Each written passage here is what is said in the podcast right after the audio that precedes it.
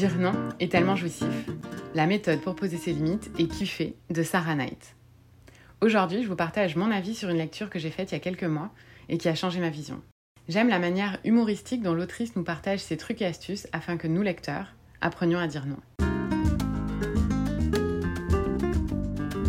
Bonjour à tous et bienvenue dans mon podcast Allo Anaïs. Je suis tombée par hasard sur ce livre dans la librairie de mon université à la coop HEC Montréal. Je l'ai feuilleté et je l'ai acheté immédiatement.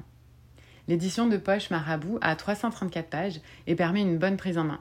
Il y a plusieurs schémas, encadrés, listes, phrases toutes faites, prêtes à être utilisées dans un contexte bien défini.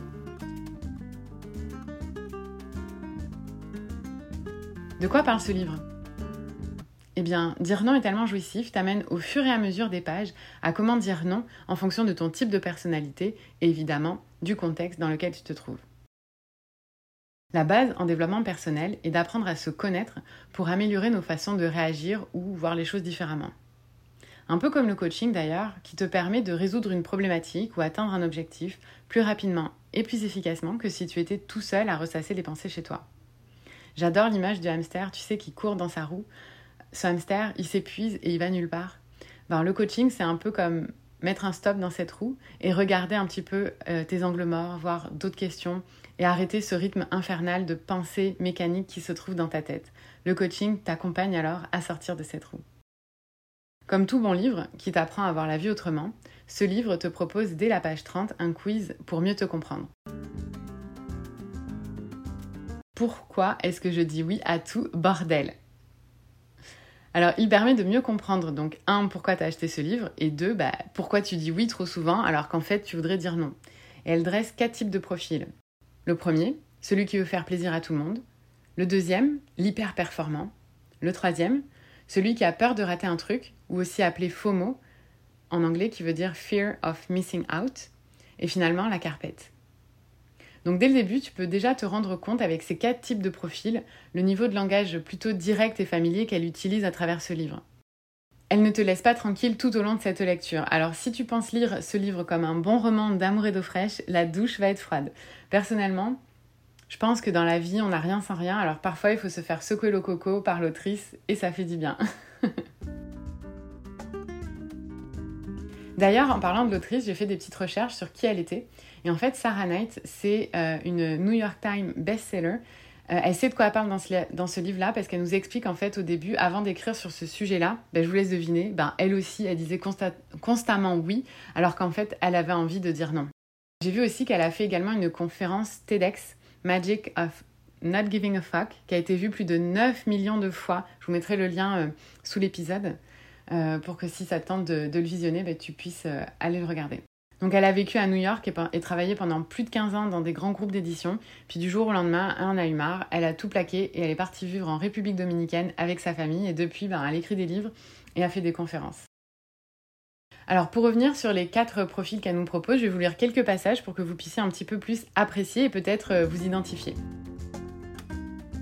Alors le premier profil, c'est celui qui veut faire plaisir à tout le monde.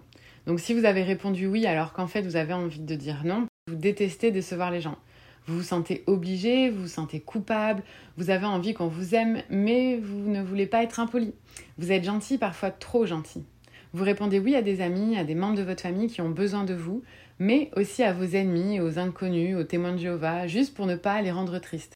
Vous acceptez des rencarts avec des gens qui ne vous branchent pas et vous rendez des services par dizaines comme si votre vie en dépendait. Dites plutôt non ça vous aiderait à accorder davantage de valeur à votre bonheur à vous, ne plus laisser profiter de vous les gens qui n'agissent pas forcément dans votre intérêt, avoir davantage de temps pour vous et davantage d'énergie pour en profiter. Devenez quelqu'un qui veut se faire plaisir à lui-même. Alors si vous êtes euh, de ce type de personne euh, qui veut, faire, plaisir à tout le monde, elle propose justement un petit encadré. Ce que vous devriez répondre au lieu de dire oui, allez-y sans moi. Je n'aime pas trop la cuisine taille, mais allons plutôt ailleurs ou je ne peux pas me permettre, ou encore désolé mais non, ce pantalon ne te va pas. le deuxième profil, on a dit c'était l'hyper performant. Alors l'hyper performant, vous répondez oui parce que si quelqu'un doit le faire, autant que ça soit vous, parce que c'est quand même vous qui le faites le mieux. Vous êtes perfectionniste. Vous ne voudriez surtout pas passer pour une feignasse. Vous aimez d'ailleurs récolter les lauriers. Vous êtes compétitif avec votre entourage ou vous cherchez perpétuellement à vous mettre en valeur. Ce qui vous pousse à accepter des tâches supplémentaires, des projets, des délais de dingue, comme si vous carburiez aux amphétamines en permanence. Votre envie de tout déchirer pousse parfois à finir en miettes. Alors dites plutôt non, ça vous aidera à déléguer plus et à paniquer moins. Vous cesserez de vous résigner à tout faire pour vous réjouir de faire ce que vous avez envie de faire. Vous pourrez mieux vous concentrer sur moins de choses, ce qui vous permettra de réussir ce qui compte le plus pour vous. Si c'est pas de l'hyper-performance, ça? Alors l'autre petit encadré qu'elle propose, ce que vous devriez répondre au lieu de dire oui. Je n'ai pas le temps en ce moment, ça rentre pas dans mon budget. Hmm, j'ai pas besoin de vérifier, je te fais confiance. Ou encore, je suis en congé. Le troisième profil, donc celui qui a peur de rater un truc, vous répondrez oui parce que même si vous n'accordez pas forcément la sensation d'avoir accepté trop de choses, vous redoutez ce qui pourrait se passer si vous ne l'aviez pas fait. Vous craignez de rater une activité sympa ou une occasion qui aurait pu être intéressante, financièrement ou autrement. Vous vous dites qu'il y a un truc qui cloche avec vous puisque vous n'avez pas envie de la même chose que les autres. La peur de ce que les autres pourraient penser de vous est à classer dans la catégorie précédente, celui qui veut faire plaisir à tout le monde. Vous fonctionnez à coup de regret. Vous allez à des fêtes, vous participez à des voyages, même quand ça vous branche pas plus que ça. Et vous assistez toujours aux réunions. Vous en faites toujours trop et vous finissez sur les rotules. Dites plutôt non, ça vous aidera à lâcher prise sur les attentes vis-à-vis de vous-même et d'autrui qui ne vous apportent rien. Cela vous débarrassera de l'angoisse surexcitée par vos choix qui vous aidera à avoir davantage confiance en eux. Et vous serez pleinement présent, impliqué et content pour les trucs que vous avez vraiment envie de faire. Transformez l'angoisse de rater des trucs en bonheur de rater des trucs. Le petit encadré qu'elle propose, ce que vous devriez répondre au lieu de dire oui, je vais faire confiance à mon instinct. Je me souviens comment ça s'est passé la dernière fois. Il y aura d'autres occasions. Je mène la barque comme ça me chante. Finalement, le dernier profil, celui qui se fait marcher sur les pieds, alias la carpette. Alors ici, vous répondez oui parce que vous détestez les conflits. Vous préférez la voie de la moindre résistance. Vous acceptez les propositions au rabais et vous ne savez pas dire non aux opérateurs de marketing téléphonique, aux enfants qui pleurnichent, aux chats manipulateurs qui ont déjà eu à manger mais qui sont tellement choux. Vous n'avez pas beaucoup de volonté, vous êtes indécis, vous nagez avec le courant même si cela doit vous mener au bord de la cascade. Dites plutôt non vous aidera à gagner du temps, de l'énergie, de l'argent, de la réussite, du respect, la liste est non exhaustive. Vous pourrez poursuivre vos objectifs au lieu de vous disperser. On vous admirera pour votre détermination et pour votre bon sens. Vous arrêtez de donner le petit doigt pour qu'on vous prenne tout le bras. Vous avez le droit de vous redresser et de ne plus vous faire piétiner. Alors le petit encadré de ce que vous devriez répondre au lieu de dire oui. Donc ça pourrait être je ne suis pas à l'aise avec ça, je suis insensible à votre charme, je vaux mieux que ça. Objection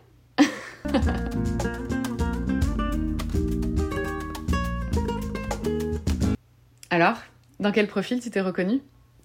En tout cas, si tu te procures ce livre, tu auras accès au petit quiz et voir où est-ce que tu te situes dans ta problématique.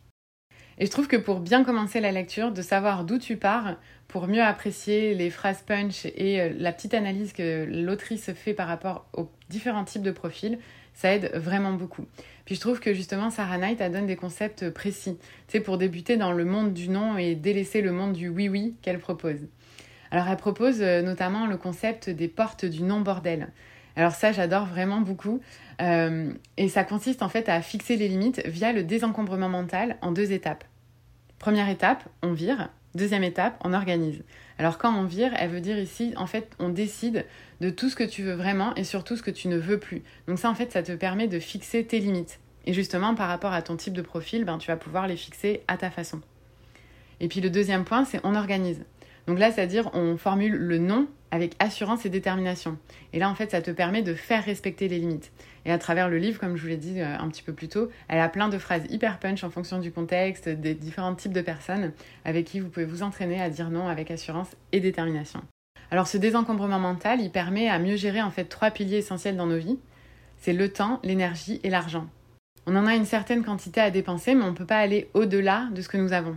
Elle propose donc de faire un budget qu'elle appelle le putain de budget. Et cela met la table pour mon concept préféré du livre qu'elle appelle Dessine-moi un mouton. Donc je vais vous lire l'extrait de ce qu'elle veut dire par Dessine-moi un mouton. Envisagez votre temps, votre énergie et votre argent comme des moutons. Trois précieux moutons qui sont des proies faciles pour les méchants voleurs et les loups affamés. Pour éviter cela, vous, leur berger, allez devoir ériger quelques limites pour les protéger. Oui d'accord, je mélange toutes les images entre le putain de budget et le bétail, mais les moutons, c'est trop chou. Étape 1. Définissez le périmètre. Avant toute chose, il va falloir entourer vos précieux moutons ressources d'une barrière. À l'extérieur de l'enclos ou du corral, il y a tous les trucs qu'on vous demande. À l'intérieur, c'est votre corral, de trucs que vous allez faire. C'est votre OK quoi. Là où le oui est roi. Et pour entrer dans cet enclos, il n'y a qu'un accès, c'est les portes du non-bordel. Étape 2, faites-le respecter. Si vous, le berger, décidez qu'une chose entre dans votre putain de budget, vous pouvez ouvrir les portes et faire entrer les loups-garous, voleurs ou trucs à faire, événements auxquels vous voulez participer, les copains ayant besoin d'une septième personne pour faire une partie de Ultimate, pour les laisser se régaler avec votre putain de budget. Mais si ça n'entre pas dans votre budget et vos pauvres moutons sont assommés par les impôts, seront tondus à ras, c'est à vous de protéger votre petit troupeau et des prédateurs potentiels assoiffés de laine y compris ceux qui se trouvent dans votre tête, ceux qui soufflent peut-être même des choses comme laisse tomber, cède ou essaye. Mais pourquoi pas? Après tout, ça peut pas être si terrible. Gardez les portes bien fermées en répondant pas question, pas moyen, non merci, très peu pour moi. Souvenez-vous que fixer et faire respecter les limites, cela signifie dire non à soi-même, afin de pouvoir dire non pour se préserver. Empêchez vos oui-oui qui disent oui, ces voix intérieures qui vous soufflent de dire oui et de sévir les piliers de votre budget. Puis empêchez les personnes extérieures de pénétrer dans votre propriété réelle ou métaphorique et de s'emparer de vos biens et de vos moutons réels ou métaphoriques. Sachez qu'il n'y a pas de mais.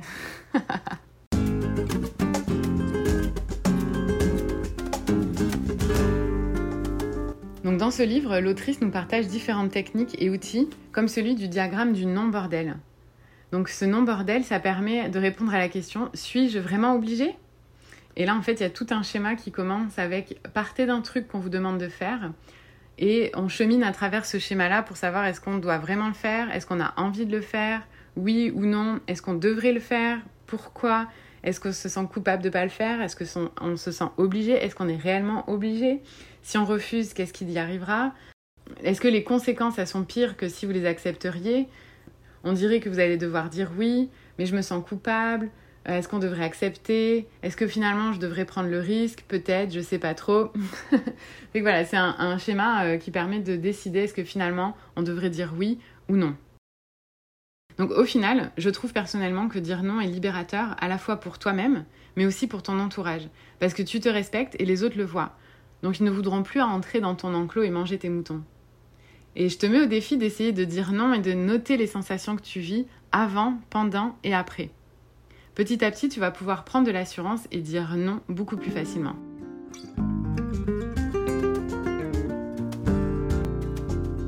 Les phrases clés en main pour dire non. Alors il y a plusieurs euh, personnes à qui on peut dire non. On peut dire non à un collègue, à un client, à un boss, à un manager, à ton ou ta partenaire, à tes enfants aussi, tes amis. Et je vais vous lire quelques extraits de phrases typiques qu'elle qu'elle propose dans ce livre, juste pour vous donner un petit peu le ton de, de ses répliques. Dire non à ses collègues. Que dire à votre collègue s'il vous demande de l'aide alors qu'en réalité il veut simplement que vous fassiez tout le boulot à sa place? Deux solutions possibles. Franchement, j'ai pas le temps de le faire. Là, je suis débordée. Et alors, elle propose un autre choix avec le non avec pirouette. Pas possible, sauf si tu veux faire tel travail à ma place. Genre, échange de bons procédés Que dire à votre collègue s'il vous demande de terminer le boulot à sa place parce qu'il doit partir plus tôt pour des raisons familiales ou pour sortir le chien, parce qu'il sait pertinemment que vous n'avez pas d'enfant ou que de chien ou autre, et qu'il part du principe que du coup vous n'avez pas de raison de refuser? Trois réponses possibles. 1. Et non. Je me réjouis de passer une soirée tranquille à la maison depuis le début de la semaine. 2. J'ai un rencard très haute avec Luther. 3. Euh, désolé que tu sois coincé. C'est justement pour ça que j'ai pas d'enfants, d'animaux. Bon allez, bon courage Alors, comment dire non à un client? Que faire si votre client demande trop de changements à la dernière minute? Deux réponses possibles. Une. Malheureusement, ça va pas être possible dans les délais qui nous restent. 2. Le non, pas pour le moment. Je ne vais pas pouvoir changer d'orientation à ce stade, mais une fois que vous auriez vu mon avant-projet, nous pourrons reparler des étapes à venir. Que faire si votre client demande si vous pouvez le faire moins cher? Donc là, il y a plusieurs euh, situations. Une fois que vous avez fait un devis et une fois que vous avez terminé le travail. Donc une fois que vous avez fait un devis, il y a trois réponses possibles. 1. Non, je ne vais pas pouvoir baisser davantage le prix et y consacrer tout le temps nécessaire pour obtenir le résultat que vous souhaitez. 2. Ce ne sera pas faisable pour moins cher. 3. Non, mais si vous souhaitez attendre et aller voir ailleurs, je comprendrai. Et puis, une fois que le travail est terminé et que votre client vous demande de le faire moins cher, vous avez deux choix de réponse. Malheureusement, le travail est terminé et j'ai respecté le budget. J'aurais aimé pouvoir vous aider, mais je ne peux pas faire de remise une fois le travail achevé. Comment dire non à son boss, à son manager, quand il vous demande de faire beaucoup de travail en plus sans augmentation? Réponse euh, proposée. Il ne semble pas juste que je continue à assumer davantage de responsabilités sans contrepartie financière. J'espère que vous comprendrez. Comment dire non à votre patron qui vous sollicite régulièrement pour rattraper les ratages d'un collègue qui n'assure pas? Trois options possibles, proposées par l'autrice. 1. J'ai bien peur de ne pas réussir à finir tout mon boulot en temps et en heure si je prends encore plus de travail de nom du collègue qui craint. Deuxième proposition. Je ne suis pas à l'aise avec le fait que, nom de la collègue qui craint, me mettre régulièrement dans cette situation. J'espère que vous pourrez voir cela directement avec elle pour que ça cesse d'avoir un impact sur moi et le reste de l'équipe. Autre choix possible, troisième choix, non pas pour le moment. La situation actuelle où je dois régulièrement repasser derrière nom d'un collègue qui craint, n'est pas tenable pour moi. Si vous êtes d'accord pour trouver un terrain d'entente, je serai ravie de voir avec vous comment élargir mes responsabilités avec une promotion et une augmentation. Comment dire non à ton ou ta partenaire quand il vous demande de vous remettre ensemble après une rupture? Trois options possibles. Non, ça va pas être possible. J'ai le sentiment que notre histoire s'est terminée au bon moment. Non merci, très peu pour moi. Comment dire non à votre moitié si il ou elle vous demande de rédiger un email Deux choix possibles. Je suis vraiment occupée là. Tu penses que tu t'en occuper? Tu peux décliner l'invitation du tournoi des colons de Catane. Marva et Gustave sont tes potes après tout. Merci. Que faire si votre moitié vous demande de préparer un dîner ou faire autre chose systématiquement parce que vous êtes plus doué ah si, je t'assure, c'est simplement parce que j'ai davantage d'entraînement. Et pour acquérir une nouvelle compétence, rien de tel que de s'y mettre dès aujourd'hui. Comment dire non à tes enfants? On peut aller au zoo? Non, pas possible aujourd'hui, petit Wistiti. Je peux encore avoir des bonbons? Non, il y a une quantité limitée de bonbons dans l'univers. Alors si tu engloutis tout maintenant, on sera obligé d'annuler Halloween. Jimmy peut venir à la maison? Non, mais tu pourrais me reposer la question le jour où Jimmy sera moins casse-pied. Ah, tu peux arrêter d'être aussi rabat-joie? Non, c'est ma mission. Je peux regarder encore juste un épisode? Non, des études scientifiques ont démontré qu'un épisode supplémentaire attaquerait ton cerveau en plein développement et je ne veux pas avoir cela sur la conscience. Bref, j'espère qu'avec ces petits passages, vous allez vous apprécier en fait un petit peu le style humoristique, euh, bien entendu, de l'auteur. Hein. C'est pas euh, d'appliquer mot pour mot, mais voilà, ça donne un petit peu plus confiance, ça donne une répartie, puis ça, ça rassure aussi que c'est ok de dire non. Donc bref, avec ce livre, tu vas apprendre à dire non aux vendeurs un peu trop insistants, à ton collègue ou ton boss qui respecte pas ta charge de travail, à ta voisine de palier qui abuse de ta gentillesse, à tes amis qui te demandent d'organiser leur soirée d'anniversaire tous les ans, et ce depuis 10 ans à tes clients qui te proposent une soirée un peu trop guindée à ton goût, ou tes clients qui abusent au niveau des délais, des prix, de la qualité de ton projet, qui veulent toujours trop négocier, à tes parents et ta famille aussi qui jouent sur les sentiments pour te faire dire oui alors que tu voudrais dire non. Le but de ce livre n'est pas de devenir aigri, mais bien de respecter et de faire respecter notre budget de temps, d'énergie et d'argent. C'est ok de dire oui quand on a envie et que la demande est alignée avec qui on est, le moment et le contexte sont aussi des facteurs importants qui peuvent transformer un oui en non et vice-versa. Je crois qu'avec cette lecture, c'est le début du respect de nos envies et nos besoins. D'ailleurs, dans un prochain épisode, je vous présenterai une autre lecture que j'ai faite afin de connaître et comprendre quels sont nos réels besoins afin de pouvoir nous exprimer comme nous sommes vraiment.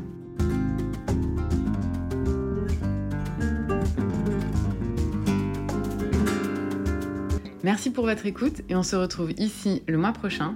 Abonnez-vous pour ne rien manquer, c'est gratuit et ça, c'est plutôt cool. Si cet épisode vous plaît, c'est en laissant 5 étoiles sur Apple Podcast ou Spotify que vous pouvez le plus le soutenir et me faire savoir que vous appréciez le podcast Allo. Merci d'avance pour votre soutien. Et en attendant le prochain épisode, rejoignez-moi sur Instagram sur mon compte Allo Anaïs. À bientôt